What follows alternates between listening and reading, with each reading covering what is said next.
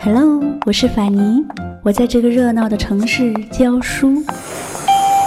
淘宝路到了，不过我喜欢“云淡风轻”这个词。如果这个时候窗外有风，我就有了飞的理由。在清淡的时光里行走，在清淡的时光里行走，安静若素，安静若素，笑对烦扰。欢迎收听法尼时间。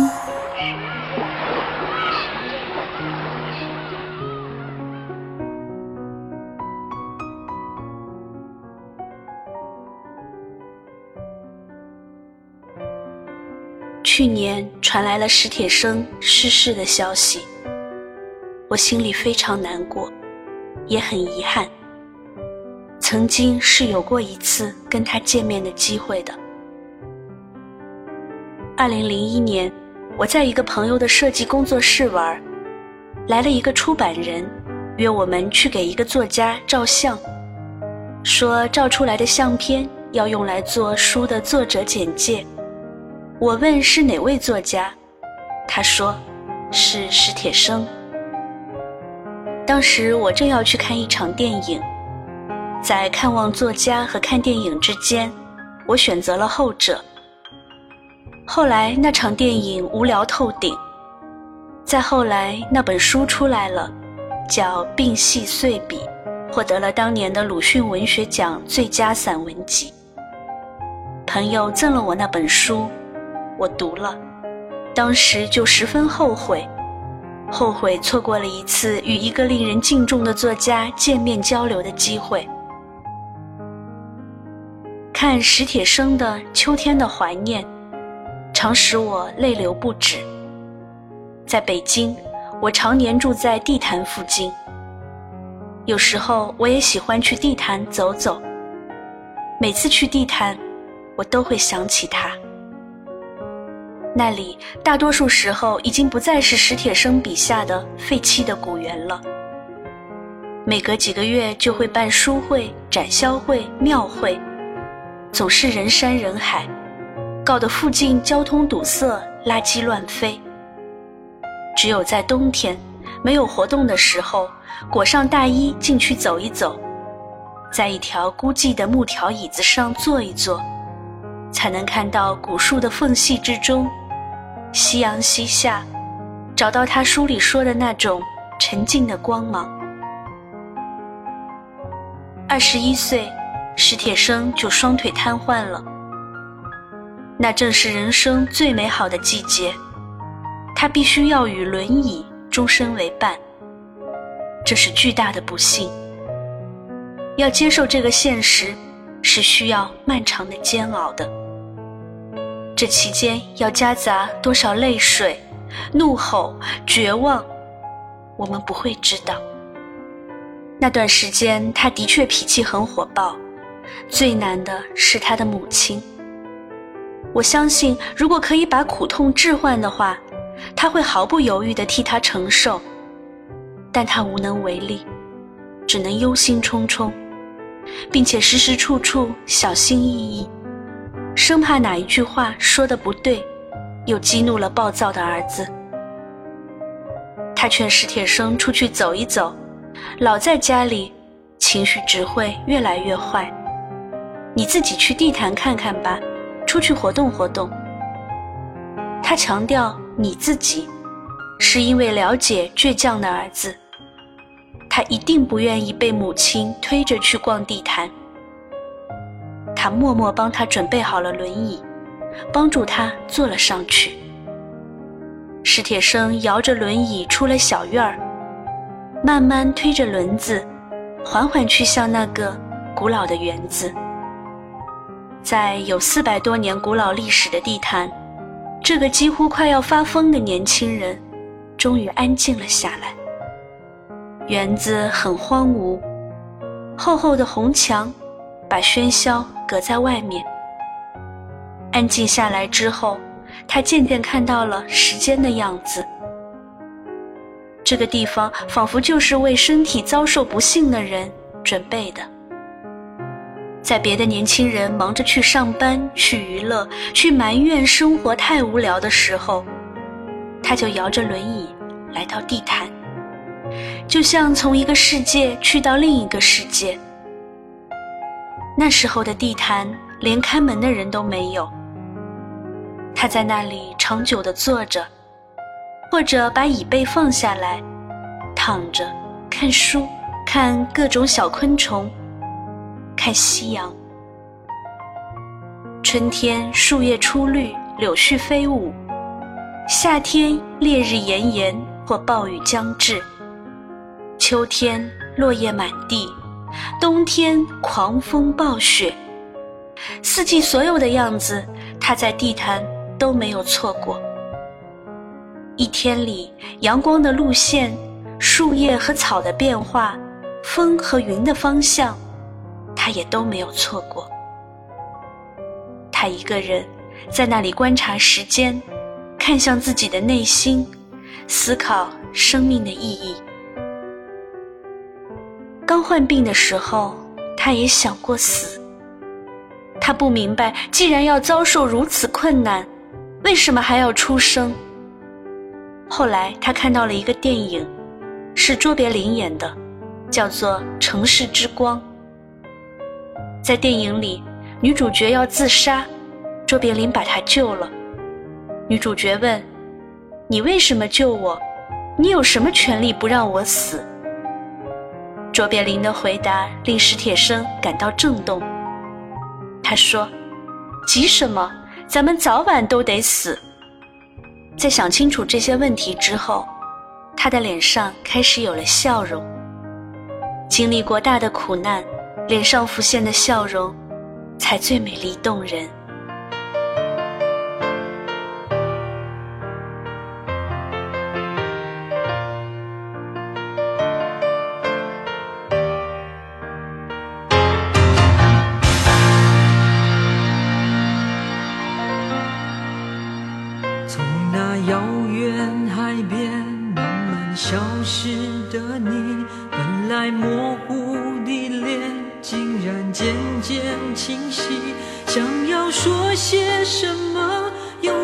是从何说起，只有把它放在心底。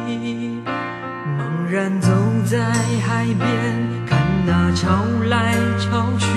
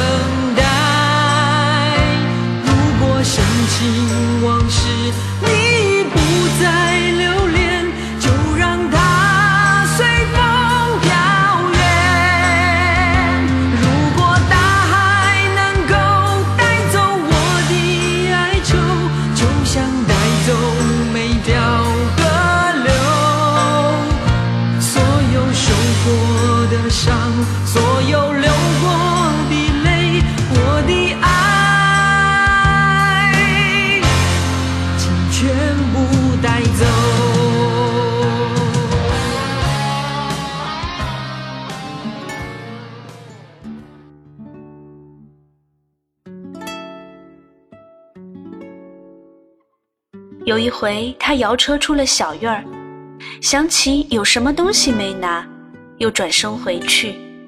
回到小区门口，他猛然看见母亲仍站在原地，还是送他出去时的姿势。这时他才知道，他有一个活得很苦很苦的母亲。过去他在家里不出去，他担心他发疯。等他开始摇着轮椅出门去了，每天长时间待在那个荒芜的园子，他又担心他在那里胡思乱想，他又没办法陪伴他，只能站在原地，心神不宁。有时候史铁生在地坛待得久了，忘记了回家，他的母亲会去找他。地坛很大，他的视力又不太好，老母亲只能一个地方一个地方去寻去。他知道儿子是倔强的，所以只要看见了儿子的身影，看见他是好的，没事儿，他就放心了，然后就转身悄悄回去。有时候史铁生在树林里坐着，他看见了母亲的身影。看到他在找他，但他就是不张嘴喊他，而只是坐在那里，看着他焦急地四处张望，步履匆匆。他也不知道自己为什么这么做，为什么不发出一点声音。他就那么看着他找来找去，又焦灼离去的身影。很多年以后，他想起这一幕。才会深深的痛悔。令人痛心的是，等史铁生在孤独中选择了写作的道路，并且第一篇文章获奖的时候，他的母亲已经不在世了。他的母亲去世时才四十九岁，他还没来得及看见儿子成为一个大作家。他多么希望母亲还活着，可是他再也不可能。到地坛来找我。你知道，有时候人是会一而再的遭受不幸。一九八一年，史铁生又患上了严重的尿毒症。从一九九八年开始，他每周必须往返医院做三次肾透析。这透析一做就是十几年，很难想象。已经坐在轮椅上的他如何承受这么大的痛苦？这时候的史铁生却已经想得通透，他脸上仍然挂着微笑，戏称自己职业是生病，业余在写作。中年的史铁生变得平和而洒脱，活得乐观又轻松。去看望他的朋友都喜欢陪他出去找好吃的。他爱笑，是很开怀的，单纯又灿烂的笑。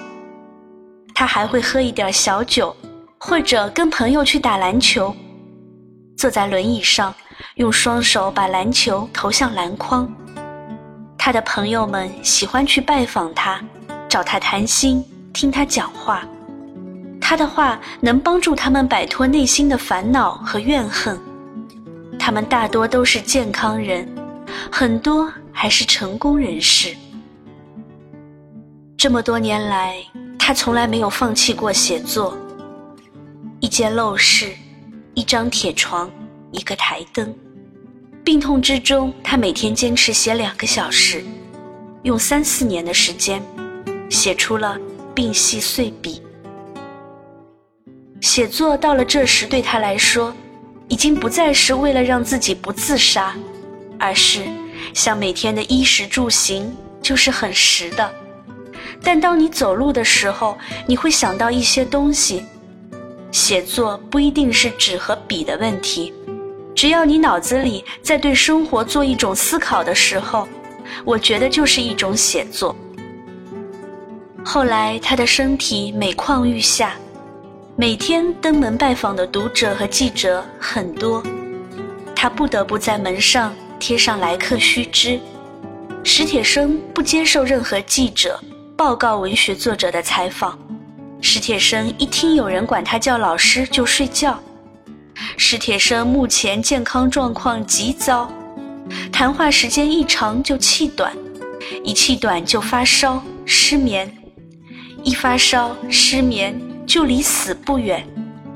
史铁生还想多活几年。看看共产主义的好日子。二零一零年十二月三十一日凌晨，史铁生突发脑溢血，在北京逝世。一个坚强的人走了，可能也是一种解脱吧。那个世界据说没有病痛，没有灾难，而且他去的那个地方，有他的母亲。在那里。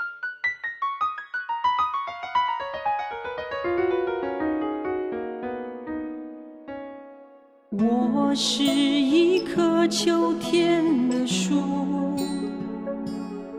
稀少的叶片显得有些孤独。偶尔燕子会飞到我的肩上，用歌声描述这世界的匆促。我是一棵秋天的树，枯瘦的枝干，少有人来停驻。曾有对恋人在我胸膛